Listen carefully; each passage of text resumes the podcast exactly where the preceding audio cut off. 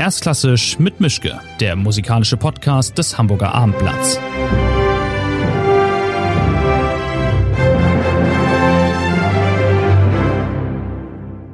Schönen guten Tag zu einer neuen Folge von Erstklassisch mit Mischke. Wir haben Ende Januar, glaube ich. Das Jahr habe ich in etwa im Kopf. Es ist immer noch Corona. Ich bin in meinem Arbeitszimmer, wo ich immer bin. Und mein Gegenüber ist diesmal eine Sängerin, ähm, die Sie kennen müssten, wenn Sie nicht die letzten Jahre unter einem Stein verbracht haben, kommen Sie an ihr nicht vorbei. Eine Opernsängerin, die in der ganzen Welt gefeiert ist äh, und beliebt und bewundert und berühmt, nämlich Diana Damrau. Schönen guten Tag, Frau Damrau. Sie sind in Zürich jetzt. Ja, jawohl. Schönen guten okay. Tag, Herr Mischke. Hallo. Ich fange mal ganz einfach ein, weil ähm, das ist immer ein schöner Einstieg. Was fällt Ihnen denn ein, wenn Ihnen der Satz äh, über, über den Weg läuft? Es grünt so grün, wenn Spaniens Blüten blühen. Oh, dann, dann kommt ein ganzer Tsunami an Erinnerungen, weil das war meine erste Rolle in Würzburg am Stadttheater im Festengagement, die My Fair Lady, die Eliza Doolittle mit unserem Higgins, äh, Ingo Klünder, ein, ein super, also Musical. Für mich was ganz, ganz Neues und äh, das war eine Riesenherausforderung, aber auch ein Wahnsinnsspaß. Es gibt ja nicht wenige, die sagen, um Himmels Willen, das ist die kleine schmutzige Schwester der Oper, äh, das lassen wir jetzt mal. Und das ist auch gar nicht schön und auch gar nicht wichtig und auch gar nicht äh, ordentlich richtig hochklassig. nein, nein, weit gefehlt weit gefehlt. Gerade an der Eliza habe ich so viel gelernt. Ich hätte nie die Königin der Nacht so machen können, hätte ich nicht vorher gelernt zu schreien wie Eliza Doolittle. Dann kann man nämlich den ganzen, den ganzen Dialog äh, äh, mit, mit Pamina ungestrichen von sich geben und zwar mit, mit dem richtigen Ausdruck und danach noch der Hölle Rache draufsetzen und das war, ja, also man meint, es sind Welten, aber sie sind sich doch so nah. Das ist ja erstaunlich, weil auch so jemand wie ähm, Andreas Schager hat ja auch mit Operette angefangen und ist dann rüber gewechselt nach Bayreuth ins Wagnerfach, mehr oder weniger ansatzlos. Also besseres Training, Training gibt es dann wohl kaum als diese Art von Musik.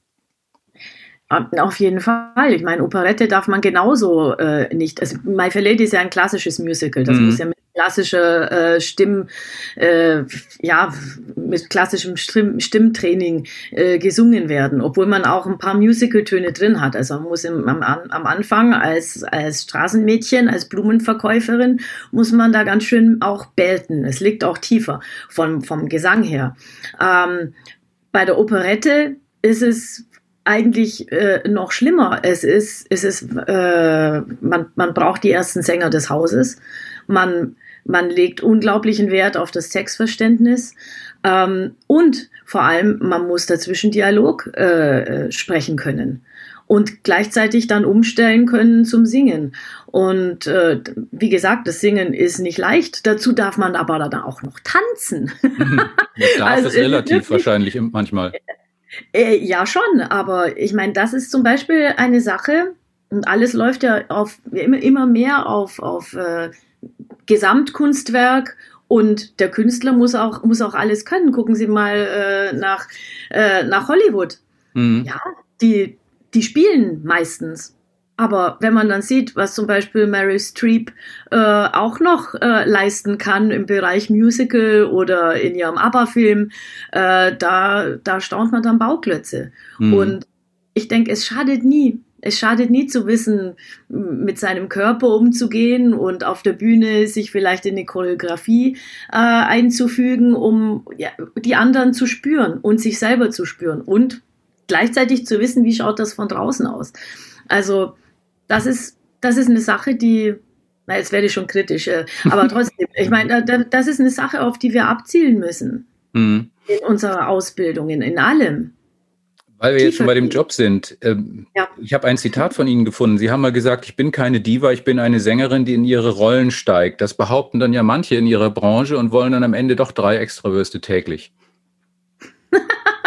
naja, gut. Ich meine, ja, das, ja, wie gesagt, Diva oder Diva, da müssen wir dann vielleicht jetzt erstmal definieren. Hm. Ähm, na?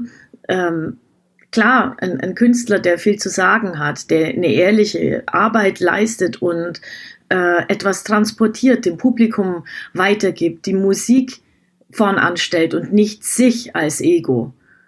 Man muss natürlich alles durch sich durchlassen, man muss das äh, äh, durcharbeiten, aber wenn man, ja, das, das ist dann, das geht Richtung Diva, Richtung göttlich, Richtung etwas zu dienen. Aber dann zu verlangen, dass die anderen einem dienen, weil man ja so viel gibt. Also ich meine, das ist doch ein, ein großer Widerspruch. Wobei, es gibt ja eine gewisse Divengefahr, auch gerade bei den Rollen, die Sie so singen. Sie singen ja jetzt nicht mehr die dritte, dritte Kammerzofe von links, sondern Sie haben die großen Hauptrollen. Also dann ein bisschen abzuheben ist schon, wie soll ich sagen, einfacher, als wenn man hinten links steht und einmal kurz dran ist. Ja, das, das ist vielleicht einfacher. Die Gefahr ist, äh, ist, ist größer. Ja, mhm. wenn man das vielleicht als dritte von hinten links macht, die, die ist dann vielleicht bald nicht mehr die dritte von hinten links. wenn man sich etabliert hat, dann geht sowas einfacher. Nein, ähm, ich meine, diese, es ist auch eigentlich alles immer ein, ein, eine kontinuierliche Entwicklung. Und ich habe mich auch als Adele, als drittes Hupferl von links wunderbar gefühlt. Nur klar, selbst wenn man, ja, wenn ich mich selbst immer noch als Adele fühle oder äh, ich, ich bin ja gereift, ich habe ich hab ein paar Jahre gelebt jetzt und Erfahrung gesammelt und plötzlich kommen dann auch eben Rollen auf einen zu, in die man hineingewachsen ist. Als Mensch, als Frau, die man anders versteht, die man auch mit seiner Stimme und seinem Körper dann äh, ähm, umsetzen kann. Und äh, ja, also aus der Adele wird eine Rosalinde, aus der Sophie wird eine Marschallin. Ähm, das ist was ganz Natürliches. Ich habe jetzt schon das Gefühl, Sie haben meinen Spickzettel gesehen, weil Echt? das, das mein, war mein nächstes Thema, nämlich die ähm, Rolle, die Sie jetzt gerade nicht singen können. In ein paar Tagen wäre das, glaube ich, gewesen in Paris, die Gräfin im Capriccio von Richard Strauss. Das ist ja eine Rolle, die auch nicht ständig vom Baum fällt und man muss ja auf Rollen warten und äh, hineinwachsen und äh, hoffen, dass sich das dann alles fügt mit der eigenen äh, Situation und mit dem Angebot. Ähm, nun hat das doch nicht geklappt. Was macht das mit jemandem? Also ihr Leben endet jetzt nicht, wenn sie diese Rolle nicht singen, aber nichtsdestotrotz, das ist was, worauf man sich vorbereitet, freut, wo man denkt, um Himmels Willen kriege ich das hin, es ist ein Rollendebüt und dann macht es Muff und das Ding ist weg. Ja, aber denken Sie auch jetzt, ich denke, Corona äh, zwingt uns dazu, mehr im Jetzt zu leben. Die Zeit. Und ich muss sagen, wir hatten nur eine Woche Probe in Paris. Mhm. Es war, boah, das war es war einfach wunderschön. Wir, äh, ein, ein ganz, eine ganz tolle Besetzung. Ich hatte wunderbare Kollegen, manche von denen kannte ich schon vorher und wir haben natürlich, wie es in der Theaterwelt halt so ist, ne, man knüpft, knüpft immer gleich da an, wo man sich zum letzten Mal gesehen hat. Und und dann so ein Stück machen zu dürfen, Capriccio von Richard Strauss, wo es eigentlich um die Essenz geht der der Kunst, was macht die Kunst mit uns, was spricht uns am meisten an, wie, wie man, man geht wirklich so, so tief äh, hinein und, und äh, was, ja, was, was, was Strauß und, und Zweig da, da gemacht haben. Dann auch noch die wunderbare Produktion von Robert Carson, die wirklich ein Kunstwerk für sich ist, aber nicht dem Stück irgendwas aufbrummt, sondern eigentlich noch den ganzen Kosmos öffnet, weil die Oper wurde ja von Richard Strauss, seine letzte Oper übrigens, äh, für, für Frankreich geschrieben, für das Palais Garnier in Paris. Und da, da, da hat er wirklich mit der Inszenierung wirklich nochmal äh, einen Kosmos eröffnet, was, was dieses Stück bietet, allein. Da ist alles drin. Äh, eine sehr kultivierte äh, ähm, Capriccio-Gräfin, um die sich alles dreht, äh, die dann quasi zur Muse wird und, und die beiden Verliebten, äh, den Komponisten und den Poeten und den Theaterdirektoren alle dazu anstiftet, eine Oper zu machen aus den Diskussionen, die sich an diesem Tag ergeben haben. Und diese Disku Diskussionen waren erstens mal große kleine Liebesszenen, ähm, also äh, Eröffnungen, aber alles verbunden mit der Musik und mit der Sprache. Aber das Gemeine ist dann ja, wenn man Also es ist ja schon nicht mehr gemein, sondern schon tragisch, wenn so eine Produktion platzt, bevor man auf der Probebühne war und bevor man wirklich miteinander gearbeitet hat, ist es ja noch mal was anderes, als wenn man nach einer Woche rausgerissen wird und es dann heißt so Feierabend. Ja, wir haben uns gefühlt wie, wir sind gerade, haben das ganze Stück durchgestellt gehabt und äh, waren alle hoch inspiriert und wirklich wie ein ICE mit 280 Sachen jetzt endlich Fahrt aufgenommen und jetzt hätten wir richtig uns reinbeißen können in den Stoff und ineinander und in die in das Schauspiel. Da ist so so da ist da ist wirklich alles drin.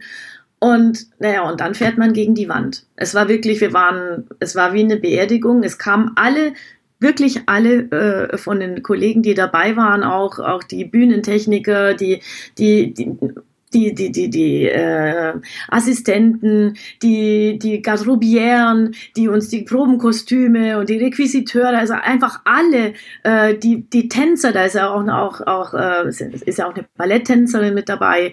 Ähm, alle, alle waren da und, und es konnte irgendwie keiner fassen. Und keiner wollte der Letzte sein, der von der Probebühne geht.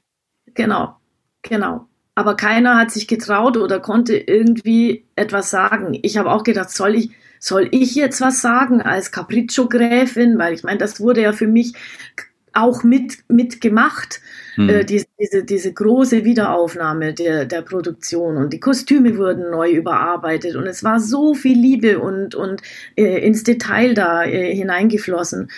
Aber ich, ich konnte nicht mich, ich war wie, wie, mir war es wie zugeschnürt. Hm. Ich war wie, wie, es war ein Schock und wir waren alle traurig, aber klar, ähm, die Oper musste sich auch entscheiden, was sie, was sie machen kann. Ein Streaming war in dem Fall nicht möglich, weil es gibt ja schon eine DVD davon. Hm. Und da muss man natürlich verstehen, wenn, äh, wenn vier andere Produktionen oder jetzt im Februar noch, noch zwei oder drei Produktionen dazukommen, wenn man sich ein Streaming im Monat leisten kann, welche Oper nimmt man? Ne? Mhm. Da hat mein Mann Glück gehabt, juhu, die haben Zauberflöte gemacht. Auch eine Robert Carson-Produktion.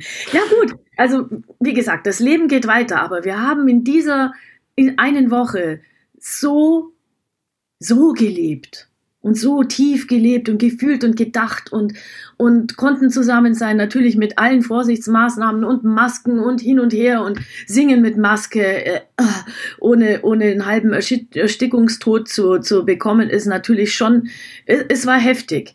Ja, aber wir haben das alles gemacht und äh, ja, ist auch toi toi toi niemand krank geworden. Ähm, Tests äh, zweimal in der Woche, dreimal in der Woche, äh, aber, aber gut, es ist einfach so, wie es ist und das muss man akzeptieren und jetzt muss man das Beste draus machen. Mhm. Bevor wir beide anfangen zu weinen, wechsle ich mal das Thema und werde mal. Komm mal Nein, es gibt was, nichts zu weinen. Es, es kommt was in Zukunft. Es kommt. Die Zukunft ist da. Wir können, wir haben, wir haben alles in unserer Hand. Und wenn es nicht so ist, wie wir es geplant haben, wir können ja eh nichts. Wir wissen ja eh nicht, was passiert am nächsten Tag. Wir können planen und hoffen. Ja, das machen wir gerade momentan alle sowieso in Version A, B, C, D, E und so weiter. Und am Schluss kommt nichts dabei mhm. raus. Aber, aber trotzdem, wie gesagt, das, was ich dann plane und das, was ich für mich übe und das, was ich mit meiner Familie jetzt im Moment mache, ist, ist genug und ist gut. Mhm. Ja. Gibt es denn einen nächsten Termin in Ihrem Kalender, auf den Sie jetzt hinhoffen? Ja, den Heute ist übrigens der 27. Januar, sehe ich da gerade auf meinem Computer. Das Mozart. ist Mozart Geburtstag. Juhu! Juhu, ein großer Gott.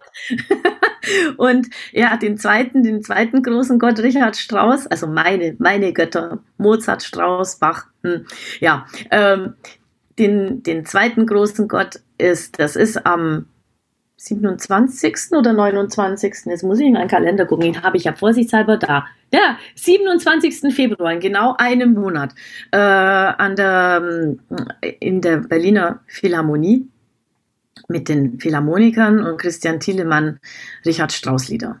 Orchester. Nicht ganz schlecht, so als nächster Termin. Ja, ja. Äh, Im Streaming, es wären eigentlich drei Konzerte gewesen, ja. aber wir, wir streamen jetzt einfach einmal das Programm. So einfach wird es nicht, aber es ist ja alles nicht einfach. okay. Dann, dann drücke ich mal die Daumen. Aber um nochmal darauf zurückzukommen, ich würde jetzt gerne mal noch ein bisschen in Ihr Leben einsteigen. Also der gängige Wunderpianist, der hat ja schon mit vier Jahren die ersten Beethoven-Sonaten gespielt. Sie waren, wenn ich das richtig gefunden habe, erst mit 15 zum ersten Mal leibhaftig in einer Opernvorstellung. Ja. Wenn das so war, welche war das dann und äh, wie war es dann für Sie? War, war das von da an klar, so, Oper, das ist jetzt meins? Jetzt muss ich lachen, Entschuldigung. Weil die erste Opernvorstellung, das war die Zauberflöte in Augsburg. Oh. Und das Omen. war so grausam. Hätte ich nicht mit zwölf im Fernsehen, ich musste ja drei Jahre warten, bis ich dann in die Oper durfte, hätte ich nicht zwölf, mit zwölf im Fernsehen den Film äh, von Zeffirelli, Traviata, La mhm. Traviata, mhm. mit La Teresa Stratas und auch Domingo, aber der, der hat mich damals nicht interessiert. Das war nur Teresa Stratas. Das war, oh, das war's. Mhm. Und, und ich wollte eine Oper sehen. Und natürlich im Musikunterricht, da fand das noch statt. Ähm, kleiner Seitenhieb. Ähm, äh, gab es auch Oper und wir haben zum Beispiel auch die Zauberflöte unternommen und äh, äh, ähm, im Unterricht durchgenommen. Und äh, natürlich äh, Königin der Nacht, das fanden alle faszinierend. Hm? Weil wenn das so scheußlich war damals, die erste Opernvorführung ja. mit, der, mit der Zauberflöte, dann haben sie sich gesagt, das kann ich besser, also ich, ich mache euch das? Nee, nee, das nicht. Aber ich wusste ja, wie es sein kann. Ah. Und ich wollte alles lernen und machen und hoffen und natürlich wusste ich nicht, dass ich eine Königin der Nacht bin. Es wäre natürlich to wär toll gewesen, aber äh, ja, Papagena war auch gut. Die, die war ja im ersten Stu im, im, ersten Engagement habe ich erst bei Papagena gesungen und dann ein halbes Jahr später die Königin der Nacht. Aber egal, äh, ich wollte das lernen von der Pike auf. Und ich wollte den Gesang mit dem Schauspiel äh, so verbinden, dass es einfach glaubwürdig ist. Und dass man nicht sieht, Diana ist jetzt Königin der Nacht oder Diana ist Gretel. Nein, das ist die Königin der Nacht und das ist die Gretel. Das Theater daran hat mich auch wahnsinnig fasziniert. Hm. Und natürlich äh, das Singen, die Musik Nummer eins. Weil die muss erstmal aus dem Mund rauskommen, ohne, ohne dass mir als Zuhörer, ja, dass ich mir die, die Haare sträuben. Mhm. Ähm, naja. Wie sehr nervt denn eigentlich gerade in Ihrem Fach, also Koloratursopran, diese, dieser äh, Wahn mit dem immer schneller, immer höher, immer weiter, noch ein hohes, noch ein hohes E, noch, noch eine Runde äh, ganz oben. Wünschen Sie sich manchmal, ja. dass Sie vielleicht ein bisschen tiefer wären, dann hätten Sie diesen ganzen Stress nicht? Ach so, ich? Ah, jetzt ja. bin ich ja tiefer. Naja, aber also Sie sind jetzt noch nicht im, Met, im tiefen Mezzo-Bereich angekommen. Nein. Ähm, äh, wissen Sie, es ist eigentlich ein Spielen. Und, und das in, in manchen Rollen, in manchen Situationen, wie zum Beispiel jetzt bei der Königin der Nacht oder in Salieris Europa Riconosciuta, da hat der Komponist das geschrieben. Und es waren einfach virtuose Stücke. Und ähm, ja, erstmal muss man versuchen, die, die ja, was, wie soll ich das sagen? Im Unterricht äh, lernt man ja zu sich, zu seiner Stimme, zu seinem Körper zu finden, fühlen zu lernen im Gesangunterricht. Weil man kann ja nicht sagen, okay, ich singe jetzt ein hohes F und äh, äh, dann macht man das vielleicht fünfmal und danach äh, ist es ja bei vielen jungen Sängern dann so, dass die Stimme dann nicht mehr funktioniert, mhm. weil man nicht wusste wie und äh, man tat sich weh. Und also man muss es von der Pike auf erlernen. Und dann eröffnet sich einem mehr und mehr, ja, eröffnet man sich sich selbst. Äh. Oder der Lehrer führt einen zu sich selbst, zu seinem Instrument, zu seiner Stimme. Dann Klar muss man Künstler bilden, nicht nur Sänger bilden, sondern Künstler bilden, das drumrum lernen. Okay, das eben nicht nur äh, reine Virtuosität, die, die zwar beeindruckend ist, ähm, die bringt einen auch ziemlich weit, aber ja, warum mache ich denn das? Was, was, was sagt denn diese Koloratur da im Moment aus? Also diese schnelle, hohe Stelle und, und warum kommt jetzt da dieser hohe Ton? Wenn man den jetzt weglässt, ja, dann geht die Wirkung vielleicht verloren. Äh, oder wenn ich dann einen hohen Ton einbaue, dann, dann gebe ich noch was dazu. Und das ist ja auch in, in äh, natürlich nur in, in gewissen ich weiß ja gar nicht, wer jetzt hier alles zuhört, aber ich möchte die halbe Welt. Zu, zu, nein, ich möchte nicht zu, zu, zu konkret und zu, zu, zu technisch werden, aber damit das jeder versteht. Es gibt ja äh, Musikrichtungen wie zum Beispiel der Bel Canto oder, oder beim Mozart oder im Barock, wo der Sänger wie ein Instrumentalist eine gewisse Freiheit äh, besitzt, um sein Instrument so zu zeigen, also seine Stimme oder sein Instrument, äh, das er spielt, so zu zeigen, äh, was in dessen Möglichkeiten steht. Mhm. Und natürlich ist es wunderbar, wenn man, wenn man hohe Töne hat, dass man die auch zeigt. Mhm. Ja? Äh, aber die gehören nicht überall hin. Und mhm. die sind auch nicht nur de, äh, zum zu, zu dem Zweck da, dass man einfach nur äh, imponiert und sagen, ich kann noch höher und ich kann noch höher. Nein, nein, das ist, das ist Themaverfehlung. Ja, naja, bei manchen wirkt es so ein bisschen wie, ich habe noch eine Kirsche, die ich tue ich jetzt auf die Sahne, weil ich diese Kirsche noch auf die Sahne tun kann. Aber damit hat sich dann auch. Und ähm, das ist dann vielleicht ein bisschen wenig, wenn es nur Deko ist. Ja.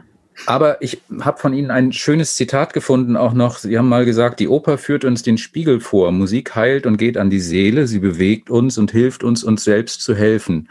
Dann sind Sie jetzt genau. nach Ihrer Karriere, äh, die bislang äh, so war, wie sie war, dann sind Sie jetzt kurz vor Dalai Lama? ich habe schon immer gesagt, Musik ist meine Religion. Musik macht was mit mir und macht eigentlich mit jedem Menschen etwas. Ähm, ich habe gestern einen Film angeguckt, ähm, Emily Dickinson. In welchen, welche, welche Restriktionen die sich selbst auferlegt und wie in welcher Zeit sie gelebt hat, da gab es einfach kein Radio, ein Fernseher oder, oder ein iPod, das man sich einschmeißt und, äh, und, und sagt, ich will jetzt das hören, hey Siri, gib mir mal das und das Lied, oder ich kenne mich ja da nicht aus.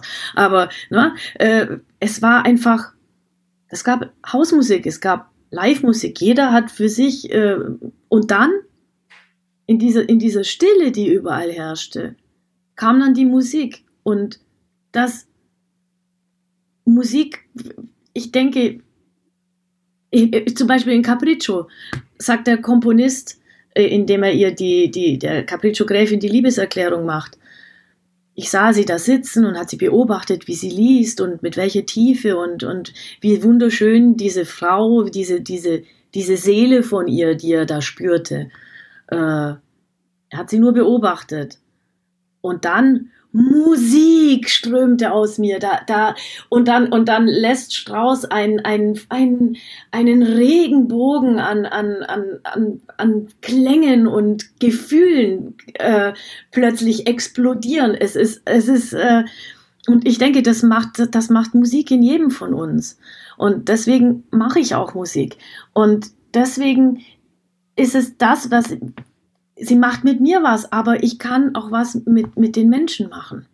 Und ich kann das Schöne und Wunderbare, was unsere Komponisten und Librettisten, weil wir haben ja auch die Sprache als Sänger, was die geschaffen haben, das kann man, das kann man dem Publikum, dem Menschen weitergeben. Jeder nimmt das raus, was er, was er möchte für sich oder was er in dem Moment auch kann. Darum ist es auch spannend, wenn man diese Live-Musik am, äh, ein paar Tage später nochmal live sieht. Das ist niemals gleich. Mhm. Es ist nie Konserve, das ist niemals gleich und ich bin ja auch niemals gleich.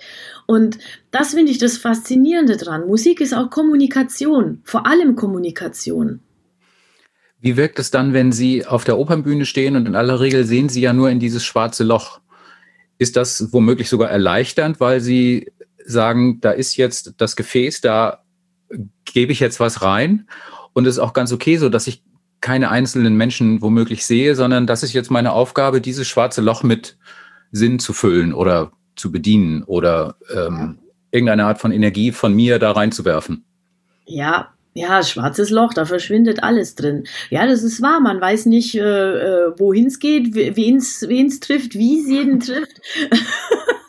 Aber ähm, äh, ich muss mich, ich muss natürlich mich auch dem, dem Werk und der Rolle dann unterordnen. Also ich kann da nicht, also wie gesagt, ich kann nicht zur Diana werden. Aber mhm. die kann ich ja, aber das schwarze Loch zieht nicht nur an, sondern es sendet auch aus. Und das spürt man.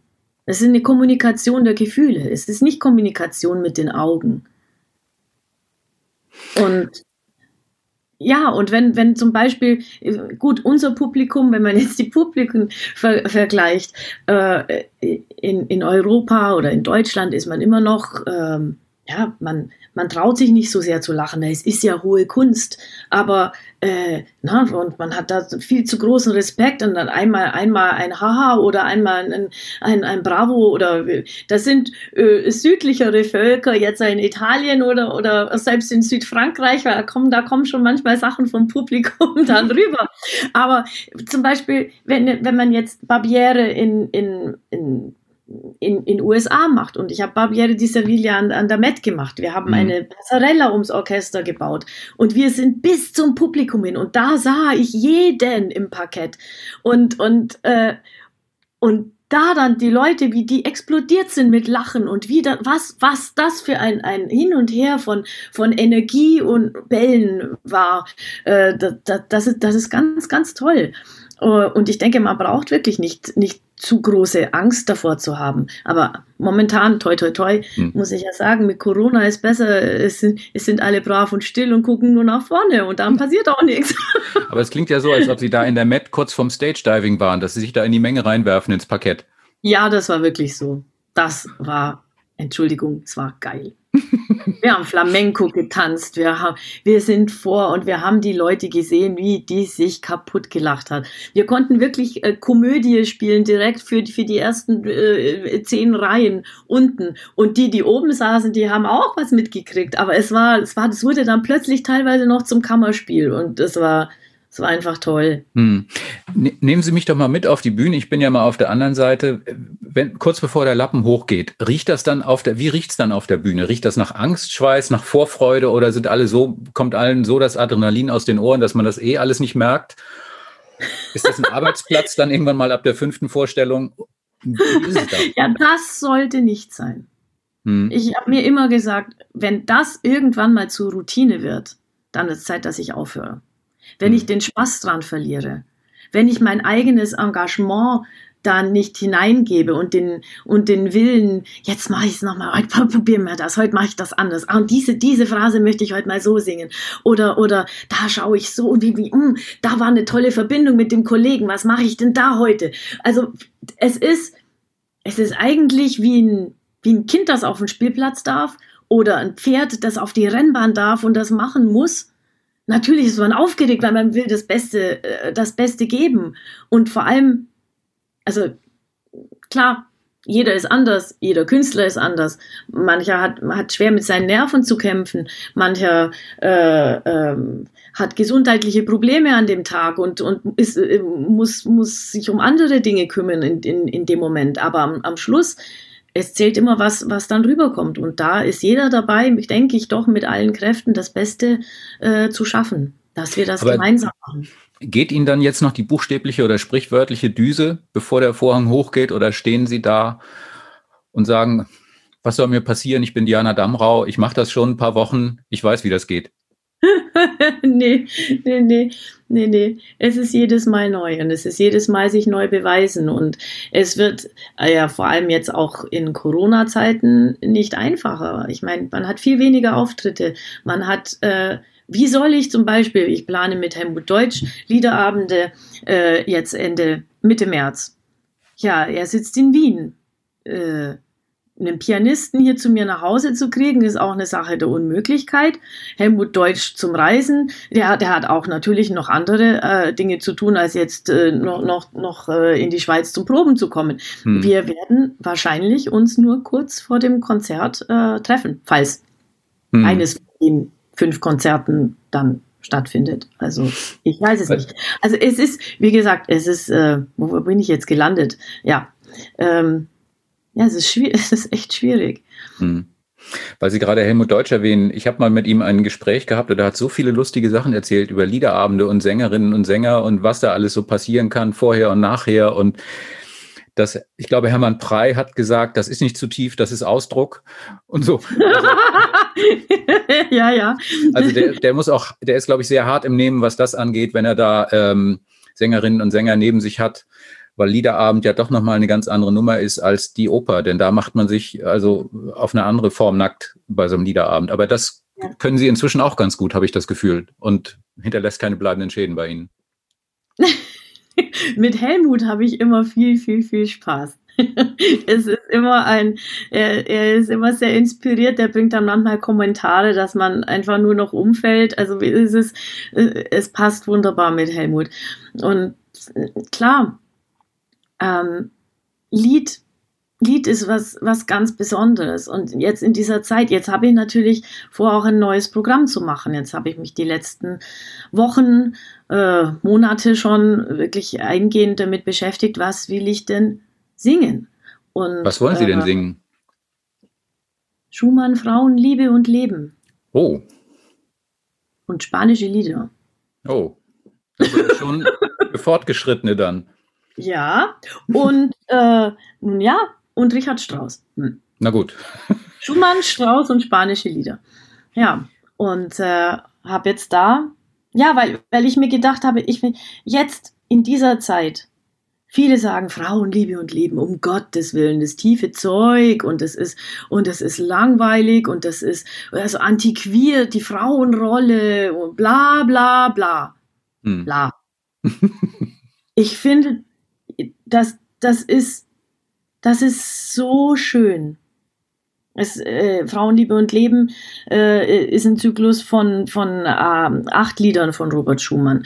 Äh, es geht los mit Seit ich ihn gesehen und es endet mit Nun hast du mir den ersten Schmerz getan. Also wirklich das, ja, von, von, von der Verliebtheit über Heirat, Kinder bis zum Tod des Partners. Hm. Es, ist, es ist so tiefgehend, es ist so berührend. Und wenn man, wenn man den Text liest, könnte man natürlich meinen, ach nee, ja, also die gibt sich ja vollkommen rein und ja, also passt nicht mehr in unsere Zeit. Nee, jeder, wenn man eine Verbindung eingeht, wenn man heiratet, denke ich, geschieht das aus Liebe bei uns zumindest. Und äh, in unserer Gesellschaft meine ich natürlich. Hm.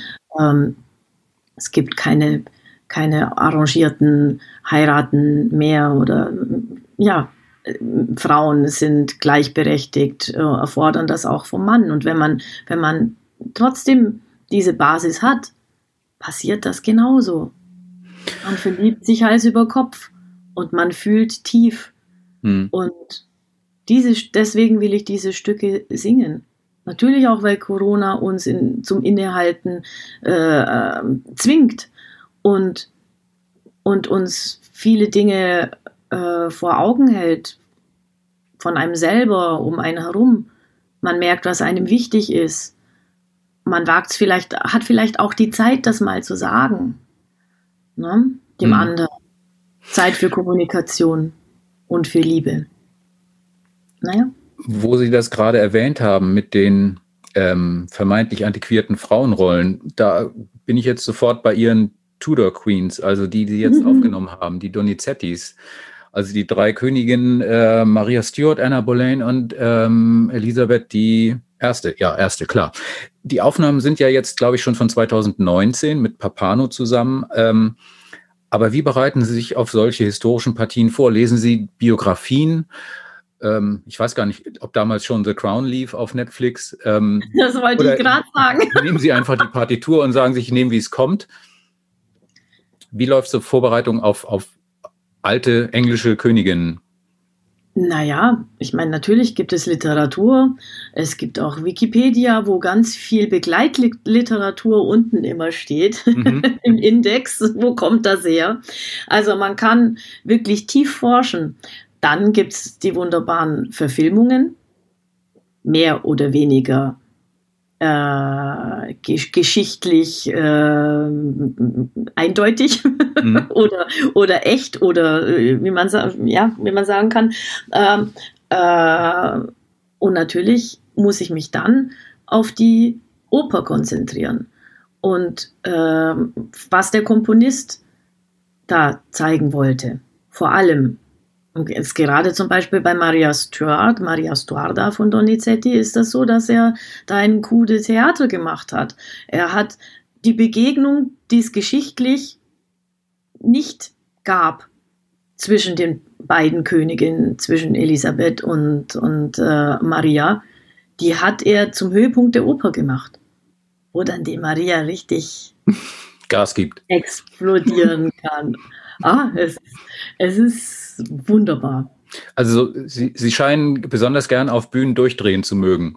Habe ich ja, Ratschlagen, Spagat auch. ja, nein, nein, nein, nein. Uh, um, mich interessiert wirklich, was, was passiert mit den Frauen? Was, was, äh, in, in, in, welcher, äh, äh in welcher Situation stecken sie? Wie gehen die damit um? äh, Musik ist ja die Sprache der Gefühle. Und ähm, ja, zu sehen, was, was, was dieser Mensch da gerade durchlebt, durchleidet, sich freut oder äh, ja, teilweise dran zerbricht, äh, stirbt, es, äh, das interessiert mich. Und äh, ich denke, auch wenn Sie jetzt sagen, ja, die Königinnen, äh, das ist ja schon viele Jahrhunderte her, nee, es, es ist eigentlich immer noch gleich. Wenn man, wenn man die Serie The Crown sieht, mhm.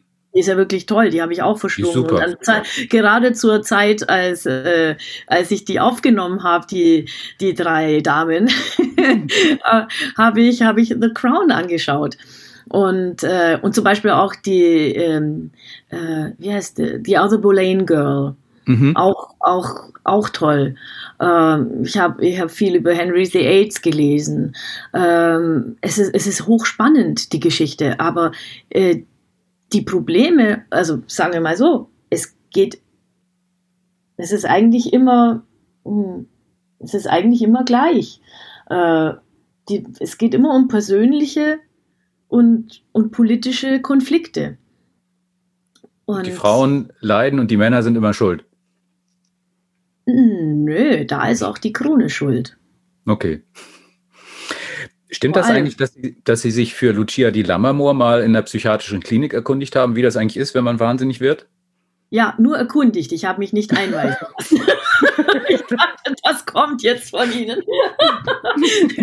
Nein, äh, ja, weil ich wollte wissen, Donizetti hat diese Wahnsinnsszene. Es ist, äh, äh, das ist eine ganz spezielle Wahnsinnsszene, weil er, er wirklich diese Pathologie darstellt. Es ist nicht ein, ein Mädchen, das dann, also äh, wie zum Beispiel ähm, Linda de Chamonix, die ist nur durch ihre Sorgen und die Situation so äh, erschüttert, im Schock, dass sie kurz in eine Traumwelt abdriftet, aber wieder zurückgerufen werden kann. Und das passiert dann wunderbar. Der langsame Teil ist ein bisschen verrückt und ein bisschen sehnend meistens und sehr sanft und zart und oder oder weinend und verlangend und dann kommt die große Verzweiflung und äh, ja und am Schluss kommt der, der, der, der Schuldige, das, das ist da der Mann, der kommt dann zurück und dann verzeiht sie ihm alles und dann macht's Klick und dann ist alles äh, Friede, Freude, Eierkuchen. Das ist die leichtere Seite des Wahnsinns in, mhm. den, in den Belcanto-Opern, wenn wir mal sehen. Aber Lucia ist anders. Aber Lucia, wie lief das praktisch damals? Also haben Sie dem, dem äh, Arzt die Rolle vorgesungen und gesagt, ist das jetzt irre genug oder Nö, nö, nö, nö, nö. Ich wollte wissen, ist sie wirklich, was, was, was ist mit der Lucia? Ich vermute, die ist wirklich krank. Und dann hat er mir von Bipolarität erzählt. Dann habe ich diese Bipolarität gefunden. Das mhm. bedeutet, himmelhoch jauchzend, zu Tode betrübt, in einer ausweglosen Situation, in den Feind der Familie, in den Todfeind verliebt, dann das verstecken zu müssen. Die haben sich heimlich getroffen, sie und, und ihr Edgardo. Und, äh, und dann von allen betrogen zu werden und dann quasi den Boden unter den Füßen hinweggezogen zu werden. Es kommt noch dazu, äh, die Mutter, die Person, die Halt in einer Familie gibt. Ihre Mutter ist tot. Sie ist äh, den, den, den politischen Ränke spielen, weil es soll zu einer äh, gezwungenen politischen Heirat kommen. Äh, sie ist den, den, der Manipulation ihres Bruders ausgeliefert und allen drumherum, weil sie muss wie eine Königin quasi äh, dienen. Und, äh, und dann kommt Edgardo zurück und sie merkt, dass sie wirklich, da, da verliert sie den Boden unter den Füßen. Sie hat keinen Halt mehr und er verflucht sie auch noch. Und hm. die Liebe. Er sagt, du hast die Liebe verraten, du hast uns verraten, du hast eigentlich alles verraten. Und und dann bricht die Krankheit aus. Und dieser Wahnsinn, äh, diese Pathologie entsteht quasi, wenn man zu einem Triggerpunkt kommt, wenn, man, wenn die Spannung ähm, nicht mehr auszuhalten ist. Und das ist genau in der Musik zu sehen und zu hören. Und, und dann im Wahnsinn. Wie, wie, wie, wie ist so ein, so ein pathologischer Wahnsinnszustand? Es kommen Gedankenfetzen, Wortfetzen teilweise. Es kommen lange Pausen, es werden Sätze nicht fertig gemacht. Äh, dann kommt's, dann sprudelt es heraus, dann kommt ein, plötzlich eine, eine jähe Wendung von, von zärtlichen, hm, man meint, die Person ist jetzt eingeschlafen und plötzlich springt die hoch und, und ist wieder ganz woanders. Also die Synapsen und alles, äh, äh, man, man hört das in Donizettis Wahnsinnsszene von Lucia. Kam denn am Ende der Arzt in die Vorstellung und hat gesagt, ja, passt so? Ja, er kam. ja, er kam.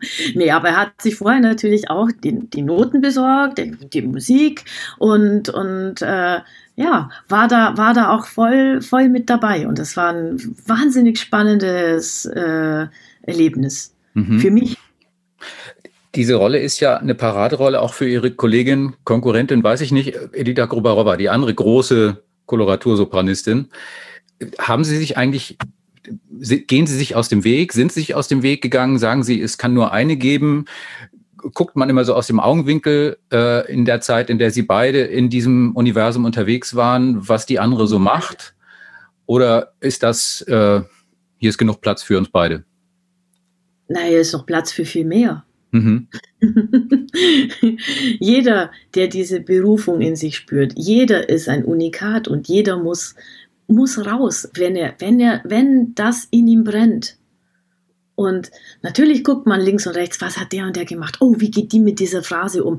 Wow, okay, äh, ja, wie kann ich das für mich verwenden? Kann ich das? Nee, das geht bei mir nicht. Ich, ich muss das aus mir heraus, heraus spüren.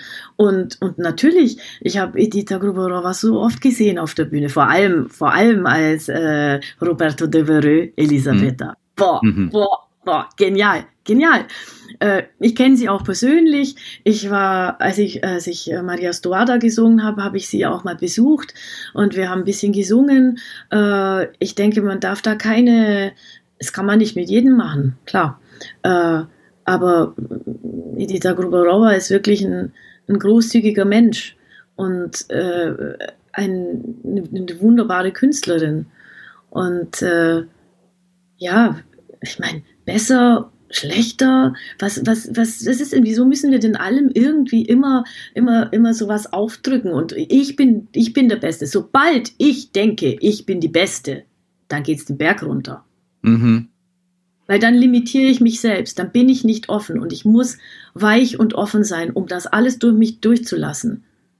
Und das mit Liebe geben, mit Liebe und mit der Seele singen.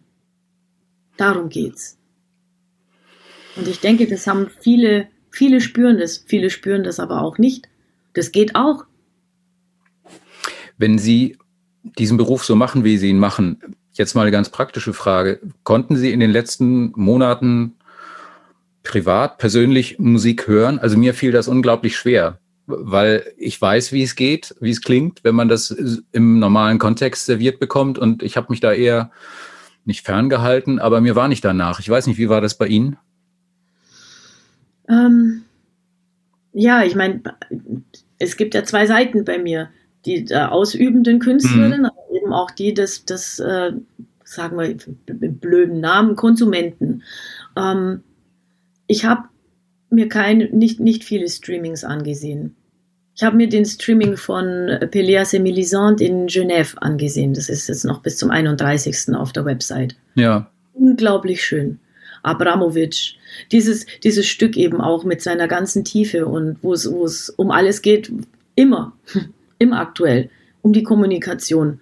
Ähm, und unsere, unsere, ja, unsere Hemmungen und das, was wir was, unsere Mauern, die wir um, drum, um uns drumherum bauen und die Unfähigkeit miteinander wirklich zu, zu kommunizieren. Ähm, aber ganz egal, das habe ich mir angeschaut und das war das Gesamtkunstwerk auf eine andere Art, aber wow, wow, wow, toll. Äh, schauen Sie rein. Hm, naja, habe ich mir auch noch ähm, vorgenommen. Ja, ähm, ich habe für mich selbst, äh, sagen wir, ein bisschen Frieden gefunden am Anfang im Frühjahr, äh, als das losging mit der Pandemie, indem ich äh, wieder meine, meinen Mozart herausgeholt habe und Händel und Haydn und Bach und habe äh, Grundnahrungsmittel. Gebetet, Grundnahrungsmittel, genau. Und dann, wenn ich wenn ich Angst habe, wenn ich down war, dann bin, dann bin ich, Gott sei Dank, wir hatten die Möglichkeit, einen Garten zu haben und sind, bin ich raus in den Garten, habe mir Schuhe ran und habe mir Heavy Metal auf die Ohren und bin, und bin äh, fünfmal um, im, im Kreis gerannt, bis ich den Kopf und die, die, die Nerven, die Angst oder was, was alles in einem aufkommt, was diese Zeit mit einem macht, um das, um das für mich verarbeiten zu können. Dazu ist ja Musik da. Musik ist Medizin, man muss sie richtig anwenden. Mhm. Und, mhm. Äh, und vor allem, Schönheit heilt. Deswegen bin ich auch immer wieder, ich habe nicht viel Heavy Metal gebraucht, deswegen bin ich immer wieder. also dann doch mehr Mozart gebraucht. Zu, und, zu meinem ja. Mozart und, und zu meinem Richard Strauss. Hm. Und äh, ja, habe mich in die Capriccio-Gräfin vertieft, habe mich um meine Kinder gekümmert, habe mich um meine Familie gekümmert, äh, habe mich vor allem um meine Stimme gekümmert, um, um zu sehen, ja, es, diese, diese ganze Zeit vorher, mir ging es jedenfalls so, ich war irgendwie wie, wie nicht ausgebrannt, aber es war so schnell alles und ich konnte gar nicht mehr so tief arbeiten, wie ich eigentlich, wie ich es früher getan habe. Ich habe von Weil mehreren Künstlern, mit denen ich gesprochen habe, über dieses Thema immer wieder gehört, Variationen von, ich weiß nicht mehr, wer ich eigentlich bin wenn ich nicht singen, spielen, auftreten kann. Ja, ja, das auch.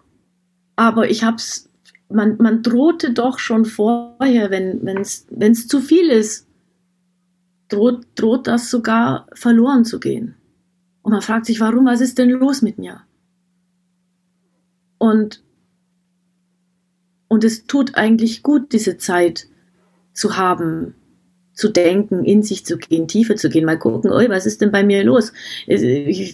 Ja, äh, mal zum TÜV. Ne?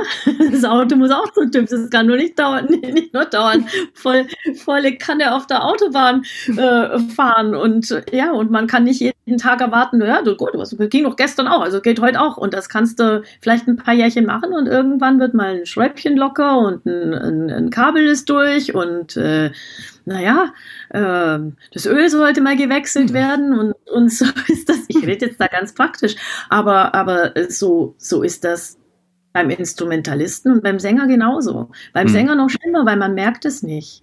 Hm. Es, es geht schleichend vor sich und es tut gut, wirklich sich damit wieder zu befassen und auch vielleicht damit zu befassen, was will ich denn eigentlich? wo, wo will ich das noch? Passt das noch zu mir? Und äh, ja, so, so kann mhm. man diese Zeit im Lockdown auch verbringen. Mhm. Und dann gleichzeitig Masken zu schneidern für, für die ganze Familie, ob sie sie tragen oder nicht. und äh, jungen Sängern zuzuhören, vielleicht ein paar Tipps zu geben. Ich meine, es war, äh, es war die Hölle los. Weil Sie das gerade gesagt haben, mit äh, passt das zu mir? Äh, Ihre Stimme ist ja, wie sie ist. Ähm, also aus der Koloratursopran-Nummer kommen Sie so schnell nicht wieder raus. Aber gibt es hin und wieder mal so Anflüge von, ich wäre so gern, ich würde so gern was anderes singen. Ich würde so gern, keine Ahnung, eine AIDA singen, also eine Brünnhilde wird es nicht werden, aber nichtsdestotrotz bremst einen das womöglich auch, mhm. dass sie denken, ach verdammt, ich würde gerne mal eine ganz andere Stimmfarbe haben, eine ganz andere Rolle singen, aber ich kann halt nicht. Nö, da muss ich auf die nächste Inkarnation warten. So ist das einfach. Hm. Nein, aber es gibt, es gibt so viel Repertoire, es gibt so viele Dinge. Und, und wie gesagt, wenn man sich mit den Dingen richtig beschäftigt, äh, hat man gar keine Zeit, sich irgendwas Blödes anderes zu wünschen. Hm.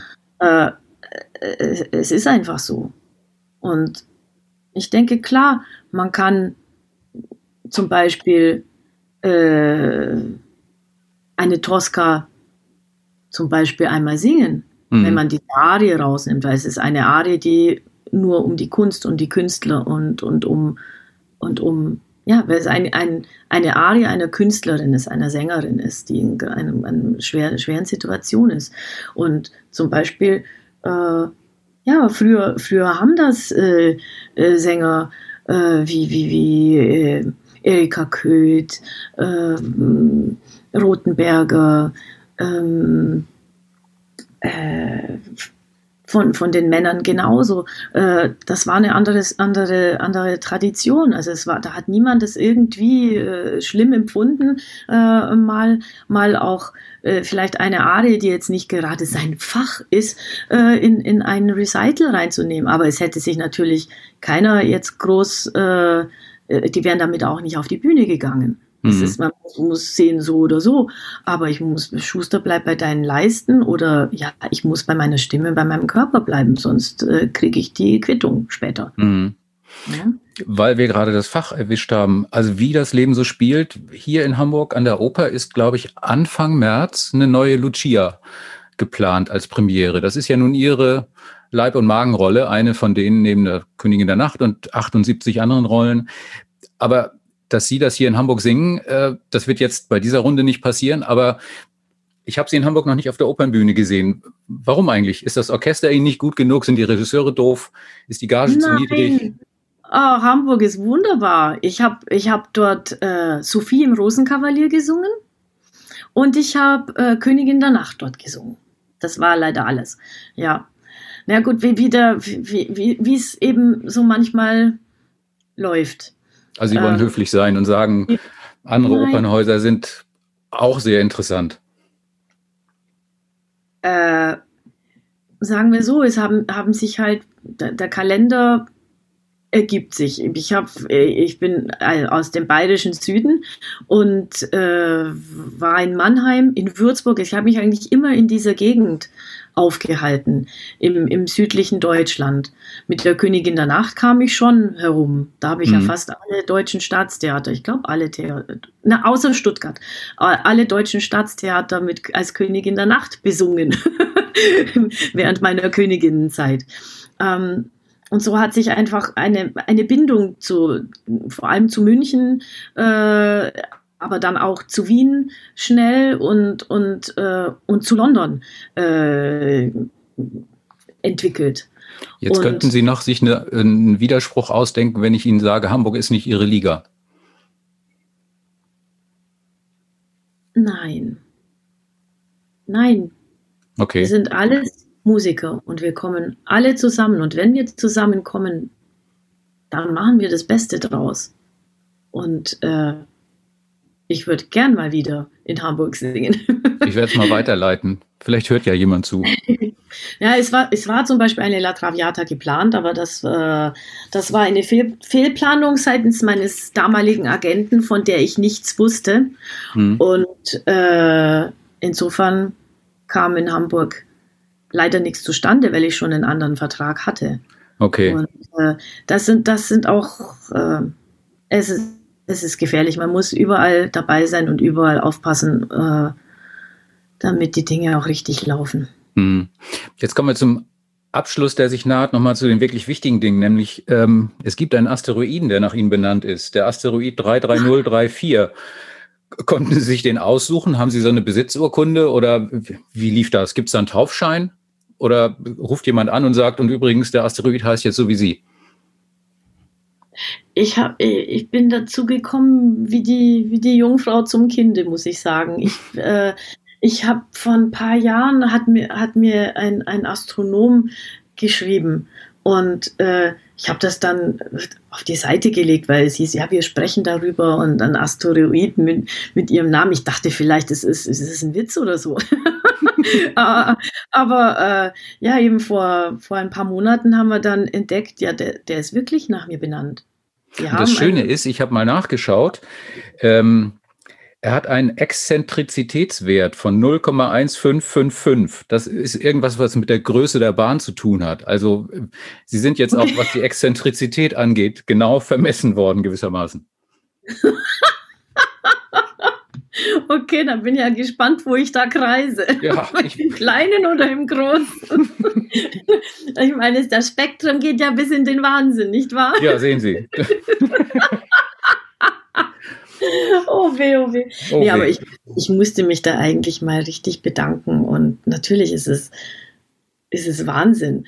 Edda Moser wurde mit der Königin der Nacht in den, in, ins Universum geschossen und, und meine Königin der Nacht kriegt, kriegt einen, ja, es ist halt doch die sternflammende Königin, nicht wahr? Mhm. Ja. Wenn man das sieht. Passt. Hm. Zum Abschied oder zum Schluss nochmal die, die, die letzte Frage, nämlich wie geht für Sie der Satz weiter, in zehn Jahren bin ich? Ups. Moment, Ups. Wie, alt bin ich? wie alt bin ich denn? Da muss ich erstmal rechnen. 34, glaube ich. genau, ab, genau, ab 50 rechnet man da dann rückwärts. Ne? ähm, äh, in zehn Jahren bin ich ja, hoffentlich noch nicht Oma, weil die sind dann noch zu klein. Ähm, aber hoffentlich auch noch nicht die Hexe in Hänsel und Gretel, weil das wird meine letzte Rolle auf der Bühne sein. Okay, das ist hiermit jetzt notiert. In ungefähr 70 Jahren sprechen wir uns nochmal. Super. Naja, naja, aber vielleicht bin ich dann schon die komische Alte. Mal schauen. Aber jetzt, jetzt grase ich noch die Gräfinnen und Marschallinnen ab und vielleicht noch ein bisschen Mozart und äh, ja, und ein paar, paar, kleine, paar kleine Belcantos, aber nur noch ausgewählt und viel Lied und äh, äh, vielleicht bin ich dann auch mehr Lehrerin, weil ich denke, wir haben als Künstler doch die Aufgabe, das weiterzugeben und man sieht, man hat, es gibt so viele, so viele junge Menschen, die, die Opernsänger werden möchten, die, die das durchblickt und durchfühlt haben und die diese, diese Berufung fühlen. Und wir müssen die traditionellen Gesangsschulen weiterführen. Wir müssen, vielleicht gehe ich sogar in die Kulturpolitik, ich weiß noch nicht, was ich mache, aber es muss, es muss sich was tun. Es Vielleicht bin ich, keine Ahnung, vielleicht gründe ich eine neue Musikhochschule. Hm. Es muss für die Gesangsausbildung muss sich was ändern. Es müssen, äh, wie gesagt, es muss rundum ausgebildet werden, nicht nur eine Stunde Hauptfach in der Woche. Das ist, das ist, das ist ein Witz. Wir müssen jeden Tag mindestens zwei Stunden äh, Gesangunterricht bekommen als, als, als junger Student. Und alles, was drumherum ist. Deswegen wollte ich auch studieren. Äh, es ist, ist eine, eine, komische Geschichte. Es war, es war nie, nie zuvor da in Deutschland. Meine Lehrerin hat einen Lehrauftrag für mich erhalten an der Musikhochschule in Würzburg. Mhm. Und damit sie mich weiter unterrichten kann. Und äh, ja, aber sie sagt, da sagte man zu mir, wollen Sie nicht bei Ihrer Lehrerin bleiben? Äh, sie sind auf dem richtigen Weg. Es ist ganz, ganz wichtig. Natürlich, das ist das Allerwichtigste, dass, dass der Weg für die Stimme stimmt. Äh, aber ich sagte, ja, aber ich muss doch ein Diplom haben und ich muss, ich möchte alles lernen, was dazukommt. Tanzen, Musikgeschichte, Italienisch, Schauspiel. Ich kann, ich, wie, wie soll ich denn das lernen? Ich bin, ich bin nicht Krösus, meine Eltern, es geht nicht. Äh, äh, und es darf nichts Elitäres sein und bleiben. Es ist noch ein bisschen elitär, weil es einfach unglaublich viel Zeit und, und, und und, und dann hat, hat man wieder wunderbare Lehrer, die dann sagen, okay, ja, zahl mir eine Stunde, kriegst du zehn dafür. Hm. So war das früher. Ich bin dann einfach mit dem Zug, ich, ich habe gearbeitet in den Ferien, ich, hab, ich bin dann mit dem Zug nach Hause gefahren und habe bei meiner Lehrerin zu Hause weiter Unterricht genommen, weil eine Stunde Hauptfach nicht, nicht reicht. Um diese Tiefe, um dieses sich selber finden überhaupt zu ermöglichen. Auf jeden Fall glaube ich, wir werden weiter von Ihnen hören. Also die Gefahr, dass Sie in zehn Jahren weg sind, die ist sehr, sehr klein, was das angeht, was das Engagement dafür angeht und für den Beruf und für alles, was damit zusammenhängt. Und ja, es, ja, vielleicht wird das Singen leiser, aber die, die Sprechstimme wird lauter. Laut. da kommt dann die Eliza Doolittle wieder durch. was, für ein, was für ein Schlusswort. Er geht nicht, ja. Ne? Also tausend Dank. Es war wirklich toll. Es hat Spaß gemacht. Das müssen wir öfter jetzt Danke. machen. Und wenn Sie das nächste Mal hier in Hamburg auf der Bühne sind, dann äh, winke ich mal rüber. Äh, passen Super. Sie weiter auf sich auf. Ich hoffe, dass das klappt mit dem, mit dem Strauß. Und ähm, wir sehen uns dann auf irgendeiner Bühne demnächst, hoffentlich. Schönen Tag. Vielen Dank. Ja, Ihnen auch schönen Tag. Alles Liebe. Gesund Ciao. bleiben. Tschüss.